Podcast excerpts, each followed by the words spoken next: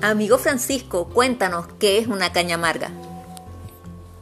Bueno, la caña amarga es un tipo de caña que crece en las orillas de los ríos. Este, se le dice caña brava porque es muy fuerte su material, se usa para artesanía, para colocar en los techos y al final de, al final de su, de su, de su tronco eh, bota una verada que es la que se usa para los papagayos. Pues. Esa es la caña brava. Muchísimas gracias.